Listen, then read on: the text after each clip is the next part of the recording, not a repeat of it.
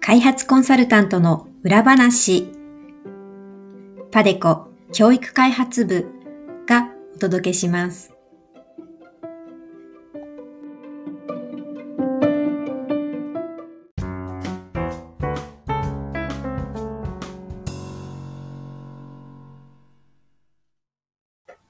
本日のテーマは第3回ウェビナーを振り返ってです。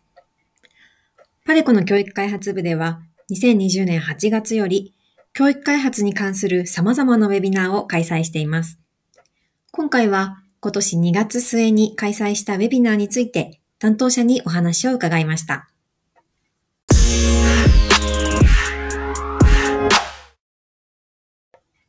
本日はゲストにパデコ教育開発部のプロジェクトコンサルタント大橋さんにお越しいただきました。大橋さんはこれまでカンボジアの教員養成大学設立のプロジェクトや、バングラディッシュの理数化教育支援のプロジェクトに従事してこられました。先日2月24日にパデコ教育開発部で第3回ウェビナーを開催した際には、企画チームの一員として企画から当日の実施までを担当されました。本日はそのウェビナーの舞台裏について詳しくお話を伺います。それでは、大橋さん、よろしくお願いします。よろしくお願いします。はい。では、早速、最初の質問に移りたいと思います。えー、今回のウェビナーの概要をまず教えていただけますか？はい。今回のウェビナーでは、コロナパンデミックの影響下における国際教育開発の現場の様子と今後についてを様々なアクターの方が一堂に会して議論を交わしました。あ、言語はすべて英語で行いまして、パネリストには NGO から e エデュケーションの三輪開人さん、あと国際機関からは世銀の、 Global Partnership for Education、あの GP のモニタリング評価オフィサーの吉川京子さん、であとエデュテック企業からは、バングラディッシュで映像制作会社を経営するマヒンさんという方をお迎えしました。えー、また、コメンテーターとしては、教育開発分野の世界的な権威であるジョージ・ワシントン大学のジェームス・ウィリアムス先生をお迎えし、計5人の方にご参加いただきました。えっ、ー、と、パデコからも1名参加されてますか？あ、そうですね。えー、パデコからは、えー、開発コンサルタントのえー、北舘直子さんが参加されています。あ、はい、ありがとうございます。今回何名ぐらいの方から参加の申し込みがあったんでしょうか？あはい、えっ、ー、と、事前に登録は、えー、130名の方から申し込みをいただきました。で、当日は70名前後の方にご参加いただきました。えー、国内の方のご参加が多かったんですけれども、国外からも、え大学の学生さんや NGO、NGO の方、あと国際機関の方など、え多様な方がご参加くださいました。えー、NGO、国際機関、大学、学生といろんな立場の方からのご参加があったということですが、今回はどのように参加者を募ったんでしょうか？はい。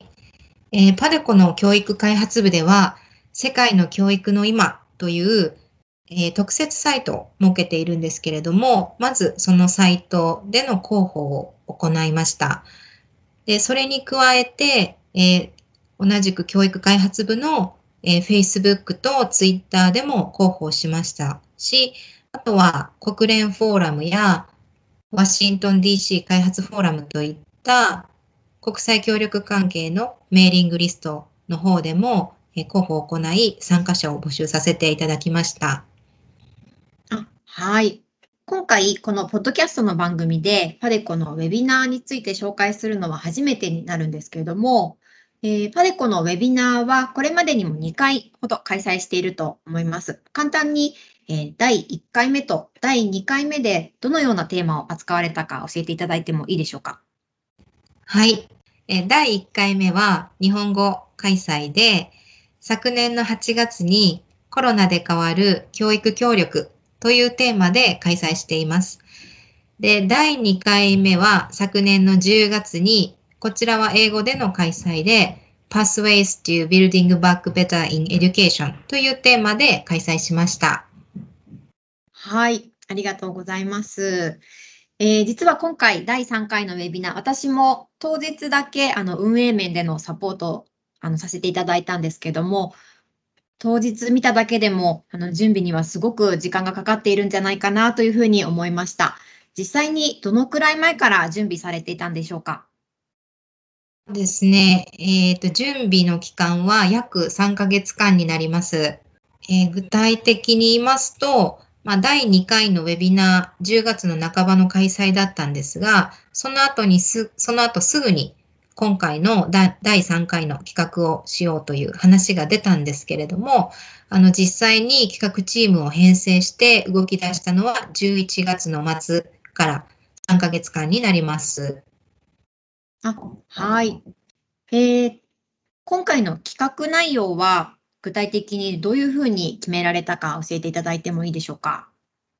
はい。企画内容は主に企画チーム内での会議、この企画チームというのは4名で編成されてるんですけども、このチーム内での会議や、あとは教育開発部での意見交換会などを通して企画内容を練っていきました。えー、最初はですね、非常に漠然としたアイディアだったんですけれども、何回も企画チームの方で話し合いを行いまして、アイディアを具体化していきました。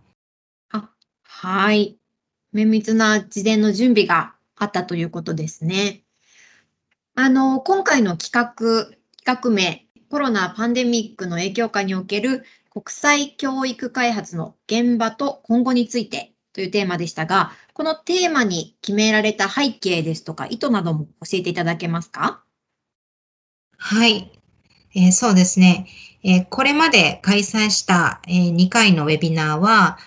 えー、開発コンサルタントが中心になっている内容だったんですけれども、えー、今回の第3回目は、開発コンサルタントに限らず、えー、業種とか、え機関を超えて国際協力のの分野で活躍する様々な方をお呼びしたいというあの思いがありました。そして、その、え議論を通してですね、課題解決に向けて協力の可能性を探れるような機会にしたいという、えー、企画チームの意図があります。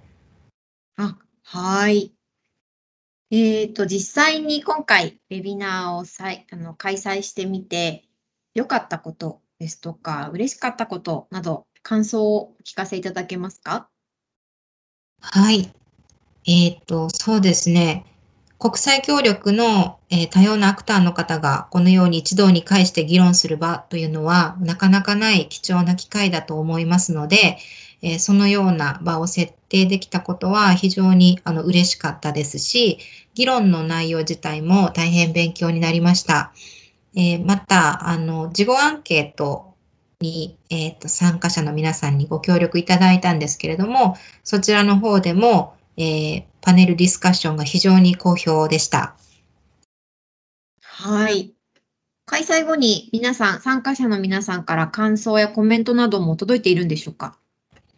そうですね。感想、コメントいただいてます。どのような反応があったか教えていただけますか？はい。えっ、ー、と、そうですね。いくつかご意見いただいているんですけれども、あの、非常に皆さん満足度が高くて、えー、具体的な意見は、え異なる視点からの意見が、意見を聞けてよかったですとか、えー、大学の先生からの学術的な意見とともに、現場の実務者からの意見を聞けてよかったとか、あとはバングラディッシュでのオンライン教育の事例について勉強になったなどの意見が寄せられています。あ、はい。私自身も、あの、運営サポートをしながら、あの、時々、こう、見させていただいてたんですけれども、そうですね。やっぱりアカデミックの立場の方と、それから実務者で現場で活動している人と、といろんな立場の方の意見が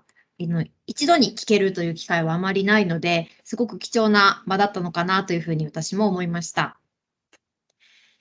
えー、では、えー、今後、パデコのウェビナーを通じて、どのような情報を発信していきたいと思っていらっしゃるか考えなどあればお聞かせいただけますか？はい。えー、今後、あの、ウェビナーに限らずなんですけれども、特設サイトやポッドキャスト等を通してですね、これまで開発コンサルタントが現場で蓄積してきたノウハウや技術を世の中のために発信していきたいと思っています。えまた、えパデコは日本の教育開発のリーディングカンパニーとして積極的に情報発信を行って、え多様な人々が意見を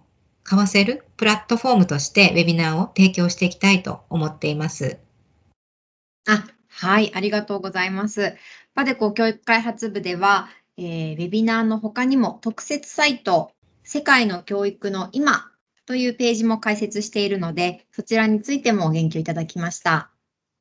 それでは、えー、最後に、ウェビナーを通じて、日本の大学生、大学院生さん、学生さんたちに伝えたいメッセージなどあれば教えていただけますか？はい。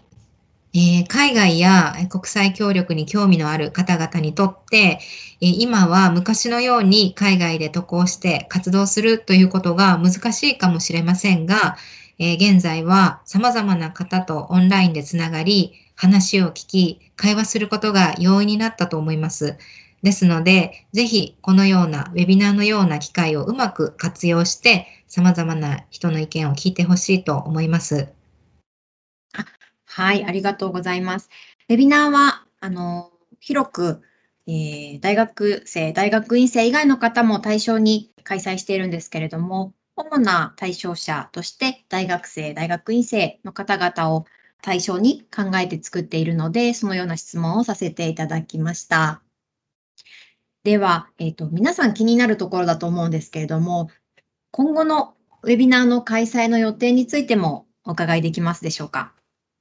はい、ありがとうございます。えー、まだ詳細は決まっていないのですが、ありがたいことに、あの、事後アンケートにもいくつか取り取り扱ってほしいトピックが寄せ寄せられていますので、今、あの、検討中です。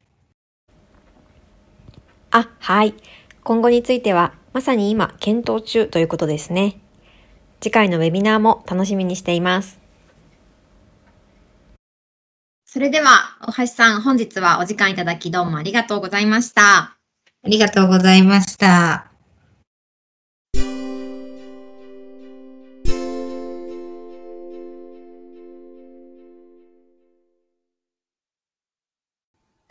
次は、パデコ教育開発部からのお知らせコーナーです。本日、大橋さんにお話しいただいたウェビナーですが、過去に実施した第1回ウェビナー、コロナで変わる教育協力。第2回ウェビナー Pathways to Building Back Better in Education は、パデコ教育開発部の特設ホームページで録画公開もしています。検索バーに世界の教育の今、またはパデコ .education と入力いただくと特設ホームページが開きますので、そこから過去のウェビナーの公開動画もぜひチェックしてみてください。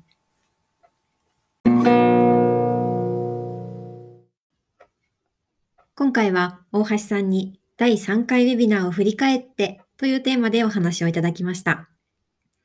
パデコの教育開発部では、海外の国々における教育開発のプロジェクトや調査研究などを実施する他にも、こういったウェビナーの開催や、大橋さんからお話にもあった特設ウェブサイト、世界の教育の今の運営それから今回で第12回目を迎えたこのポッドキャストの配信などにも取り組んでいます。こうした取り組みを通じて私たちが途上国の現場で蓄積してきたノウハウや経験を発信し、リスナーや視聴者の皆さんと国際問題や国際開発について議論していったり、またより良い世界の実現を目指して皆さんと共に活動をするきっかけなどが作れればと考えています。今後ともどうぞよろしくお願いします。次回の配信は来週4月30日にお届けします。皆さんどうぞお楽しみに。パデコ教育開発部が送る開発コンサルタントの裏話でした。それではまた来週。